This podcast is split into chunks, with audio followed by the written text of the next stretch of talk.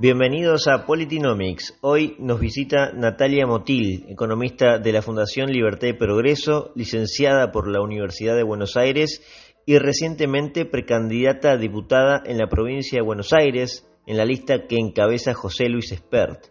Y precisamente de economía en campaña electoral es de lo que hablamos, de las chances también de una fuerte devaluación tras los comicios y entre otras cosas sobre esa pregunta que los liberales en política ya deben responder cada vez más, que es por dónde empezar el camino de reformas estructurales.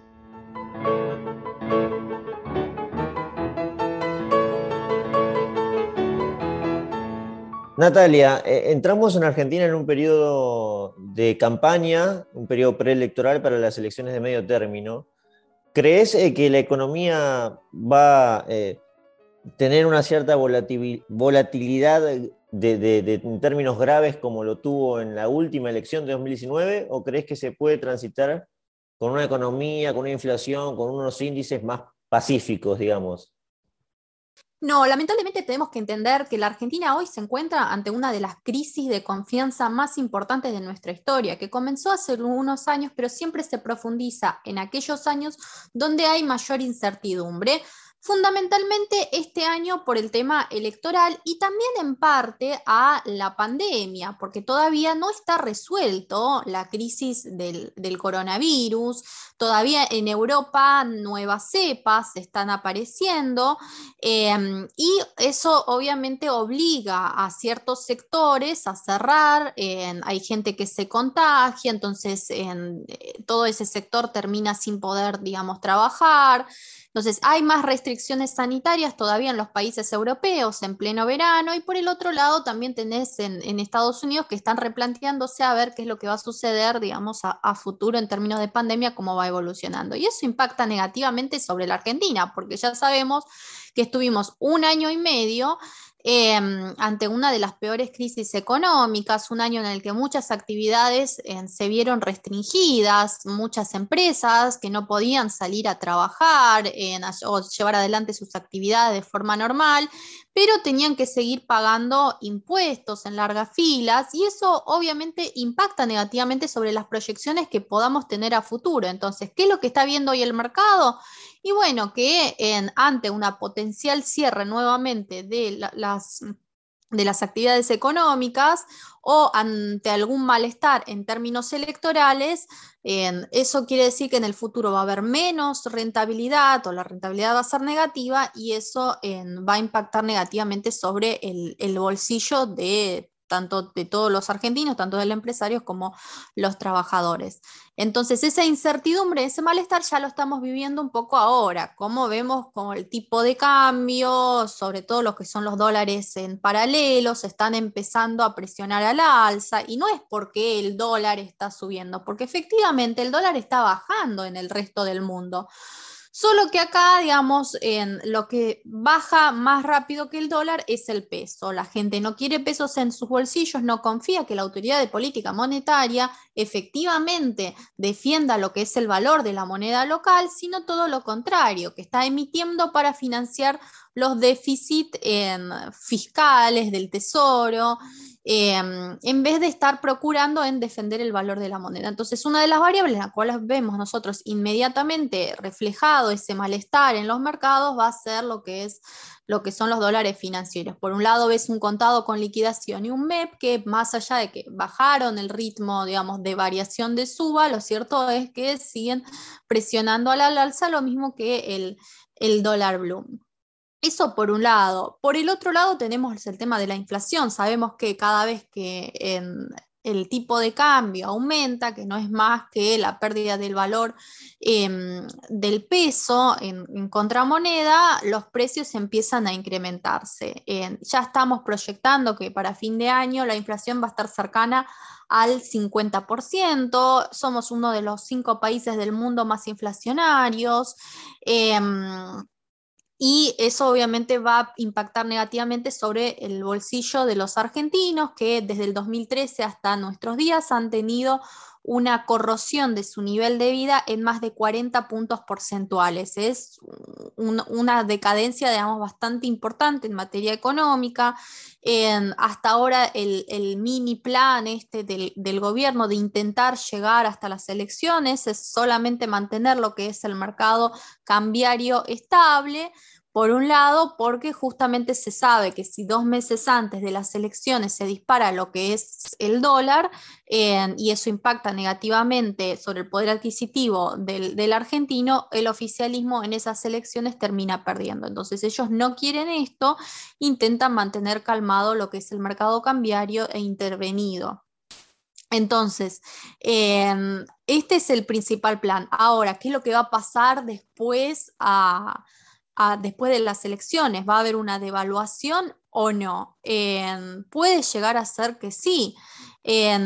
¿Por qué? Porque los mercados eso es lo que están, digamos, proyectando en estos momentos. Por eso está presionando tanto el dólar al alza. Entonces, si ante una potencial devaluación en el día de, de después de las elecciones, uno dice, bueno, el dólar ahora está barato y va, entonces compra los dólares. Por eso, digamos, está subiendo ahora. Claro, claro, yo me refería a eso, ¿no? Al antecedente, bueno, no, no muy lejano de, de aquel 11 o 12 de agosto que tuvo la consecuencia de la elección, donde ganó el frente de todos. Ahora, mencionabas lo de la inflación y aquí en Politinomics hemos tratado de conversar este tema eh, relacionándolo con la oferta monetaria que se implementó, eh, se emitió a mansalva con este gobierno, lo, conversamos con economistas como Eliana Yalaba, Fausto Potorno, y es difícil encontrar una conclusión porque la amenaza de muchos economistas, la amenaza, la advertencia es, bueno, acá algo va a explotar. Y muchos se animaron a, hablar de una hiperinflación. Ahora, la inflación obviamente es muy alta, pero ¿ha explotado? Podríamos decir que no, porque hiperinflación no hubo, ¿no? ¿Por qué crees que, mm. se mantuvo más o menos eh, ese nivel de inflacionario que persistió con Macri también. Se entienda lo que voy, Natalia. Sí. Bueno, principalmente el año pasado tuviste una emisión que llegó a un récord del 100% en interanual si lo comparamos en su variación diaria año contra año. y entonces la gente me, pregunta, bueno, ¿por qué eso no se vio reflejado en una, una, aceleración de la inflación bastante importante? Sino todo lo contrario, es que hubo algunos meses que en los cuales la, inflación fue el promedio mensual. Y bueno, fundamentalmente porque hubo un incremento de la deuda remunerada. ¿Qué es la deuda remunerada? Es la deuda que toma el Banco Central para sacar pesos de la economía. ¿Qué quiere decir? Le dice a la gente. Eh, primero lo que hace el Banco Central es emitir dinero, inyecta pesos que nadie quiere en la economía. Cuando ve que el tipo de cambio, el dólar blue, que pasó el año pasado en abril-mayo, se dispara, ¿qué es lo que hace? Se asusta. Entonces le dice a la gente, no, no, para, devolveme esa plata. Pero ¿cómo le va a decir? No, directamente va y le dice, te, saco esta plata. No, le da un bono. a una determinada tasa de interés, a esa gente le da ese papelito que dice, bueno, en un futuro yo te voy a pagar esto más estos intereses, y la gente a su vez le da al Banco Central eso, e, esa plata, esos pesos. Entonces, por el momento, el Banco Central en el presente está sacando de circulación esos pesos. Pero, ¿qué pasa? Obviamente eso presiona a la baja lo que es en la inflación. Ahora bien, eso en algún momento va a tener que pagarlo esa deuda al Banco Central y eso es a lo que nos estamos refiriendo muchos. ¿Por qué? Porque la vas a tener que pagar encima con intereses. Entonces, si no resolves los problemas estructurales en el presente, muy probablemente vos tengas que en el futuro emitir para pagar esa deuda y no resolviste nada y vas a tener en el mañana futuro em, más presiones inflacionarias.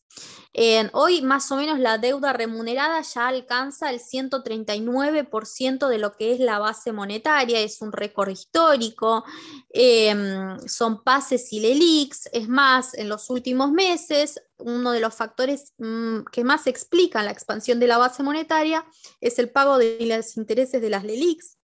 Entonces, Obviamente, eso va en algún momento en el futuro, una vez que empiecen nuevamente a emitir para financiar esta deuda, va a impactar negativamente sobre el valor del peso. Por el otro lado, también tenés que entender que durante el año pasado tuviste una de las peores crisis de, de liquidez de la economía. Mucha gente no sabía qué es lo que iba a pasar en el futuro. Entonces hubo un incremento de lo que es la tasa de ahorro. La gente, en vez de gastar lo que por ejemplo, mantenían sus ingresos y podían hacerlo, intentaban reducir al máximo su consumo y dejar esa plata guardada en el colchón. De si no la gastaban, no, no las ponían en circulación. Y toda esa política fiscal expansiva que tanto, tanto en la Argentina como en los Estados Unidos, por ejemplo, no se vio inmediatamente, digamos, reflejada en una pérdida de la corrosión del valor de esa moneda, porque justamente la gente en vez de gastarlo lo ahorraba.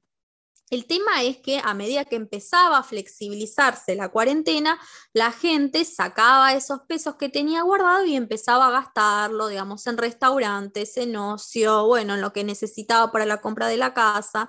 Entonces, eso llevó un tiempo. Nosotros tuvimos una inflación mensual a principio del año del 4%, o sea, que, eso es lo que no logran algunos países acumular ni siquiera en cuatro años. Nosotros lo tuvimos en un solo mes, así que fue un pico bastante importante. Y después tuviste otra desaceleración de la inflación casi estacional, porque la gente demanda más pesos cuando hay, que fue en los meses de julio, junio, Em, por el tema del aguinaldo, las vacaciones, entonces la gente desea tener más pesos en sus bolsillos, y entonces esa caída de la demanda del peso, en que lo vemos durante todo el periodo en, la Argentina, empieza, hay algunos meses que empieza a estabilizarse. Y el otro factor es que hay una fuerte intervención por parte del Banco Central, no solamente con lo que es la deuda remunerada, sino también en controlando lo que son los Mm, digamos, los mercados paralelos de dólares, como el MEP, el contado con liquidación. Entonces, también, digamos, es otro factor que morigera a la baja lo que son las presiones inflacionarias, a la baja lo que es el tipo de cambio. Eh, pero obviamente esto es estacional. Vos no vas a tener, quizás en algunos meses vas a tener una inflación más baja que en otra, pero muy probablemente es que cuando veas la película vas a tener una inflación anual, como ya ahora que estamos proyectando, del 50%, y no va a bajar el año que viene mm, a menos de 50%. por, otro, por otro lado, también tenés el tema del lag, o sea, no es que toda la emisión que se hace en un periodo se ve reflejada inmediatamente en una corrosión de la moneda. Seguramente tenga un lag de entre 6 u 8 meses, pero no hay que descartar que la inflación se vaya acelerando luego de las elecciones con más fuerza y seguramente terminemos un 2022-2023 por arriba del 60% interanual. Bien, esa es la descripción em, de una economista profesional, pero lo cierto es que Natalia, vos también estás en eh, la carrera de esa campaña, me lo comentabas antes de la entrevista. Estás como eh, precandidata a diputada por la lista de Avanza Libertad en provincia de Buenos Aires, la que encabeza José Luis Espert. Eh, te meto ya de lleno en, alguna pregunta que tiene que ver con, eh, bueno, pensando en lo que viene, ¿no? ¿Qué expectativa tenés sobre lo que, lo que viene, que es ya la elección legislativa? ¿Qué propuestas están pensando para modificar algo que muchos economistas y muchos muchos personajes liberales van ganando cada vez más importancia en el plano político. Fundamentalmente tenemos que entender que estas son elecciones críticas en las cuales tenemos que ponerle un freno a la política, a, los avances sobre las libertades individuales, la propiedad privada. justo hoy estuvimos recorriendo algunos, algunas calles de Lanús con, con, con Republicanos Unidos, Avanza Libertad, para escuchar a los vecinos y están muy indignados porque durante un año y medio estuvieron prácticamente con una actividad totalmente restringida, sin ver recuperadas las ventas, y siguen eh, incrementando los impuestos desde la política. Es totalmente despreciable que hoy un político gane alrededor de 200 mil pesos sin hacer nada, quedándose solamente en casa, mientras que el sueldo promedio hoy de cualquier trabajador en nuestro país está alrededor de los 40 mil pesos. Y eso se ve en las calles, los comerciantes que ya no pueden más no dan más abasto y desde los municipios la única respuesta es seguir incrementando las tasas municipales. Entonces, la gente está necesitando un cambio y lo que te dicen es, ya estamos cansados de ver a los mismos políticos chicaneándose, pasándose en los canales de televisión, debatiendo entre ellos, pero no saliendo a la calle sin entender lo que está sucediendo con nosotros, que ya llega un punto que, no, podemos, no podemos más con la presión impositiva.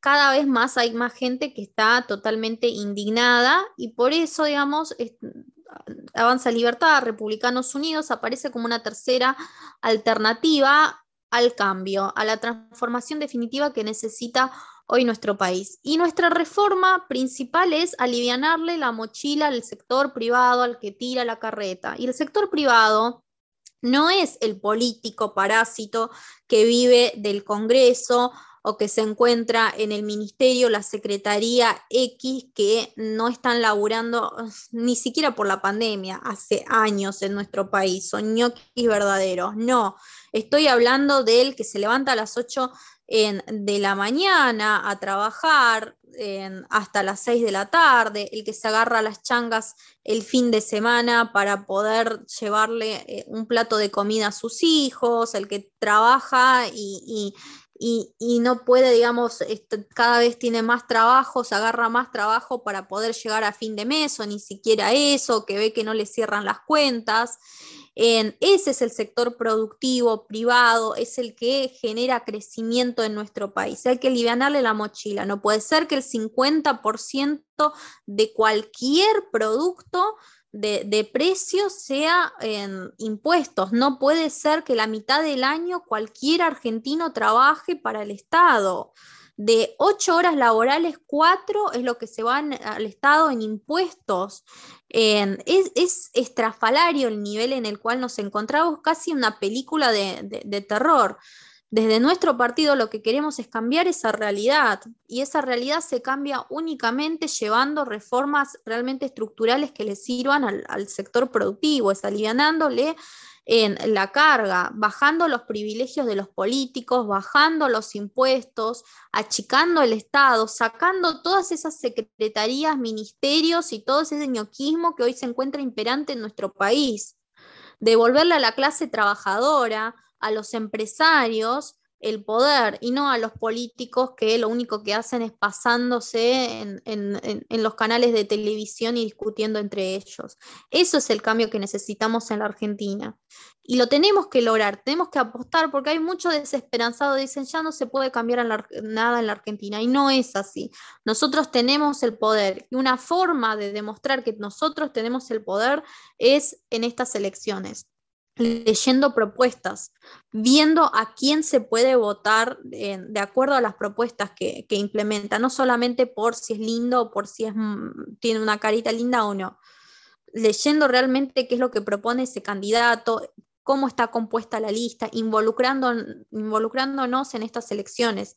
Nosotros tenemos que volver a ser ciudadanos activos en este país. Si no tomamos las astas por las manos, lamentablemente el futuro que, que nos dejan estos políticos es, va a ser muchísimo peor el cual tenemos, en el cual muchísimos jóvenes se están yendo y no están encontrando las oportunidades que en su momento nuestros bisabuelos sí encontraron en este país, porque la verdad es que la Argentina es uno de los países más ricos en tanto en recursos naturales como en recursos humanos del mundo.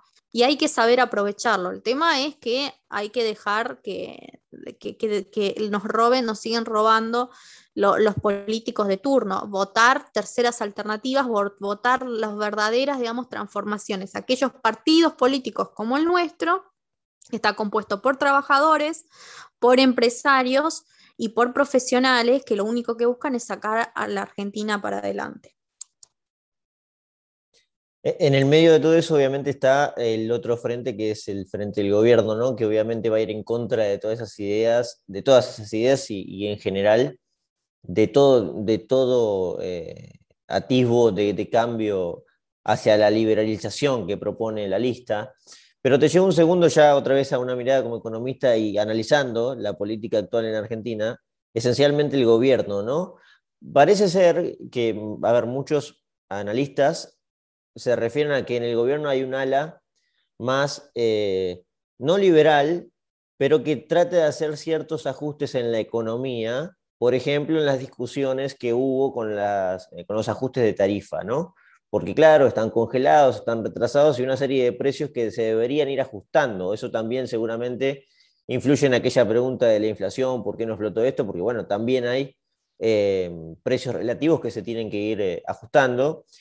Y en, ese cúmulo de cosas aparece un personaje como fue Martín Guzmán, que dentro del, sector más de izquierda del gobierno se lo critica como un ortodoxo, ¿no? ¿Cuál es tu opinión eh, en general del ministro de Economía argentino, Natalia? Un, personaje además que arregló con el FMI, que después te voy a preguntar sobre el tema, pero que a partir de ahí ganó mucha popularidad, por lo menos dentro de la administración.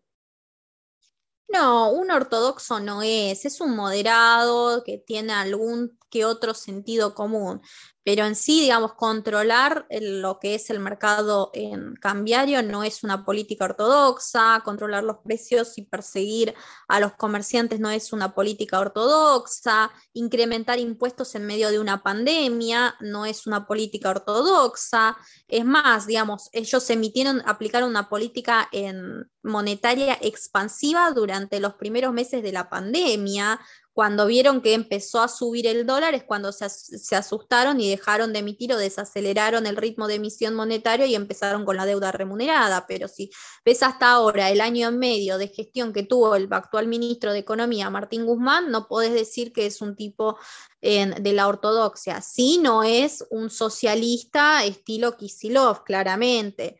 Y eso se conoció, digamos, en la discusión que hubo con el tema de las tarifas y que se hizo pública en el actual gobierno, en el cual vos tenés em, un ala dentro del oficialismo, como cualquier coalición, que es más centrada a la izquierda, de izquierda extrema, que quiere un modelo económico estilo cubano, Venezuela, y por el otro lado tenés un ala que es más moderada, de centro izquierda, si queremos decirlo, em, que es el ala de Guzmán, de Alberto Fernández, el peronismo más, de, más centrado.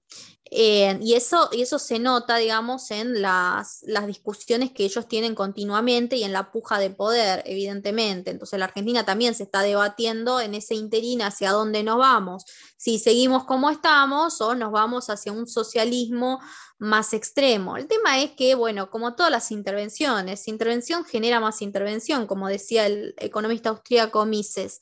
En, en algún punto vas a tener que elegir o te vas hacia una política súper pro mercado liberal o te vas hacia una izquierda extrema. Y lamentablemente, como lo vemos hasta ahora, la Argentina nunca ha escogido un camino que sea pro mercado.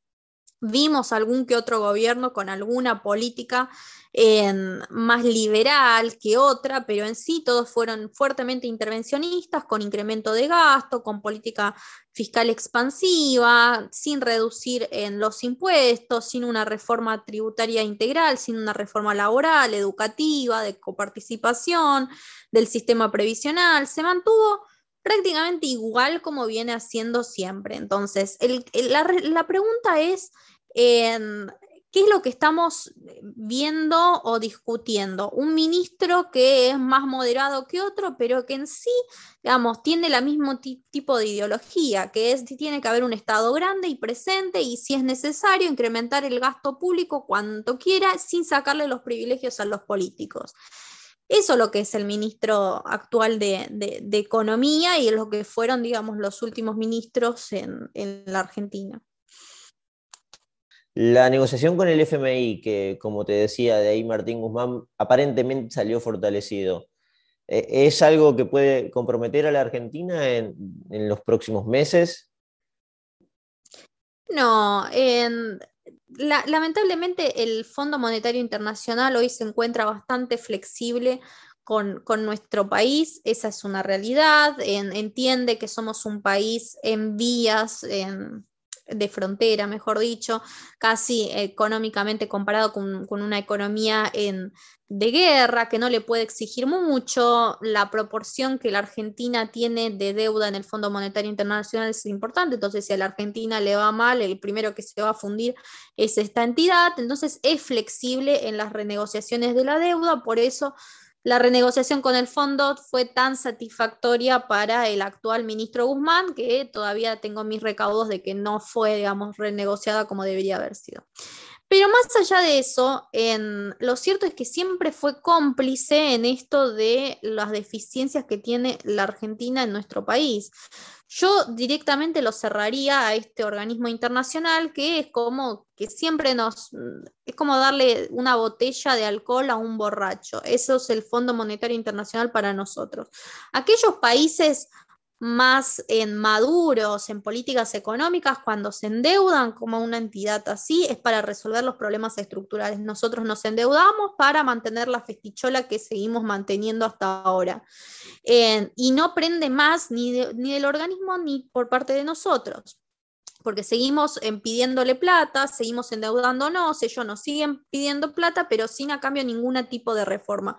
Y nosotros no llevamos adelante ninguna reforma estructural. Entonces, tenemos los mismos problemas con que comenzamos y con los que inicialmente recurrimos para financiar en nuestros problemas, que es el abultado déficit fiscal, pero ahora con un plus adicional que es la deuda, que en algún momento la vas a tener que pagar y encima con intereses. Entonces es un problema de no acabar un círculo vicioso que, en que es un modelo bastante explosivo, como sabemos. Entonces, em, desafortunadamente, hasta que no resolvamos los problemas estructurales que tenemos, no bajemos el, el gasto público, el déficit fiscal, la Argentina no va a crecer y la deuda siempre va a ser problema más allá del que esté en el poder o no.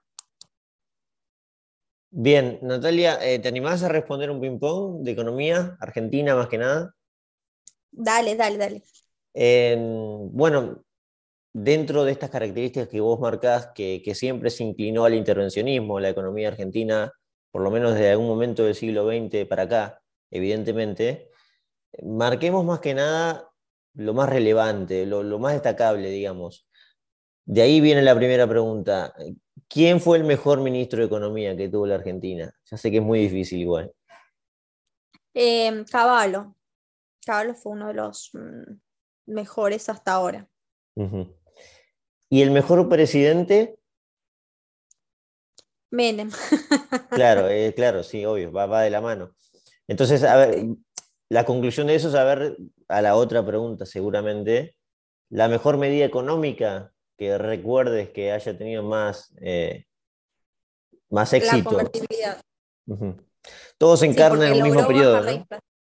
Sí, porque logró bajar la, inflación, creo que fue hasta ahora el único gobierno que, que, lo pudo lograr desde la creación del Banco Central en nuestro país más allá, yo digo, estoy eligiendo entre lo peor, o sea, entre lo, menos, peor, esa es la realidad. lo cierto es que no llevaron adelante una reforma laboral, no bajaron los impuestos, incrementaron lo que es el gasto público en la última parte de, de su gestión, lo que nos llevó, digamos, a una crisis posterior histórica en nuestro país. Entonces, eh, tuvo un montón de otros problemas y es súper criticable. El tema es que con lo que vení viendo hasta ahora de presidentes y a lo largo de toda nuestra historia, y bueno, lo único que tenés para decir fue el menos peor. Pero lamentablemente tuviste una serie de gobiernos populistas que lo único que pensaban es seguir manteniendo sus privilegios en los de sus hijos y sus nietos de la casta política y nada más. Hablaste de una posible baja de impuestos. ¿Cuáles son esos impuestos indispensables, indispensables que, uno dice, bueno, llegamos acá y tenemos que atacar estos, dos o tres, digamos? Ingresos brutos es nefasto. hay 177 impuestos y solamente son un porcentaje, 5 son los que realmente explican la mayor parte de la recaudación. ¿Para qué están los otros? Lo, único que hacen es justamente en obstaculizar cualquier actividad empresarial. Entonces hay que reducirlos completamente a los mínimos y nada más. y no, sin ver, digamos, también muchos impuestos municipales, tasas municipales, de quiénes, o sea, todos esos hay que eliminar definitivamente y en, los que más afectan a lo que es el sector productivo, porque en la mayor parte del mundo la presión impositiva recae sobre las personas físicas, no sobre las personas jurídicas. En la Argentina es al revés, recae más sobre las empresas que, que son las que generan al final del día el empleo y no sobre las personas. Entonces hay que cambiar un poco ese rumbo y redireccionar a que le bajamos completamente, sobre todo en algunos determinados sectores, en la mayoría, los sectores económicos, los impuestos a tasas ceros y solamente que haya impuestos ¿no? sobre las riquezas y que uno quiere decir de, las personas o los ingresos de, de las personas, nada más. ¿Cuál es la primera partida de gasto, de gasto estatal que hay que atender?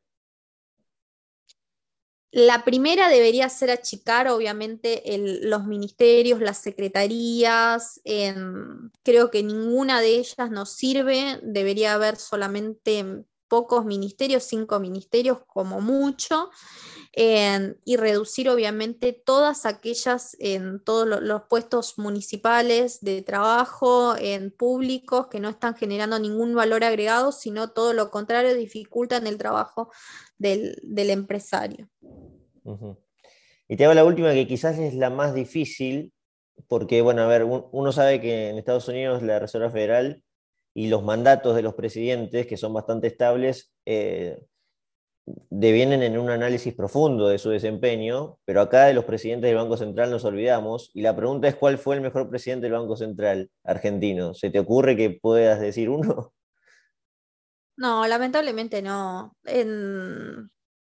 Fueron todos malísimos. la autoridad de política monetaria en cualquier país decente debería ser completamente independiente del Ejecutivo.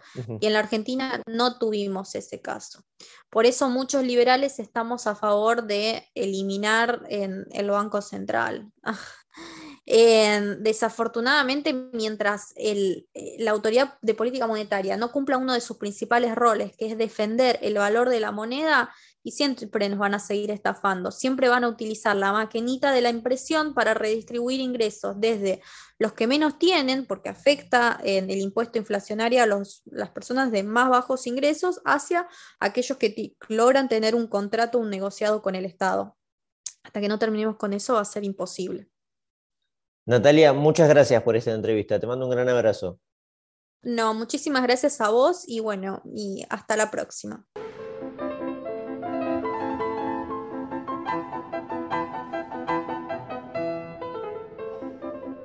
Parecen detalles, pero conocer en particular y ya no tanto en general las ideas que pretenden cambiar la economía argentina cobran cada vez más relevancia. A eso iba con las preguntas de qué impuesto atacar primero o qué partida estatal atender de inmediato. Con independencia de la performance en las primarias de septiembre próximo, el mensaje de que hace falta un cambio en serio creo que les abrirá más temprano que tarde las puertas a los postulantes liberales.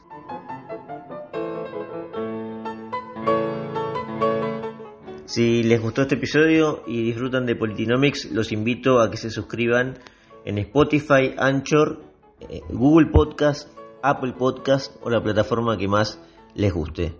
Muchas gracias por sintonizarnos y nos estamos encontrando en un próximo episodio.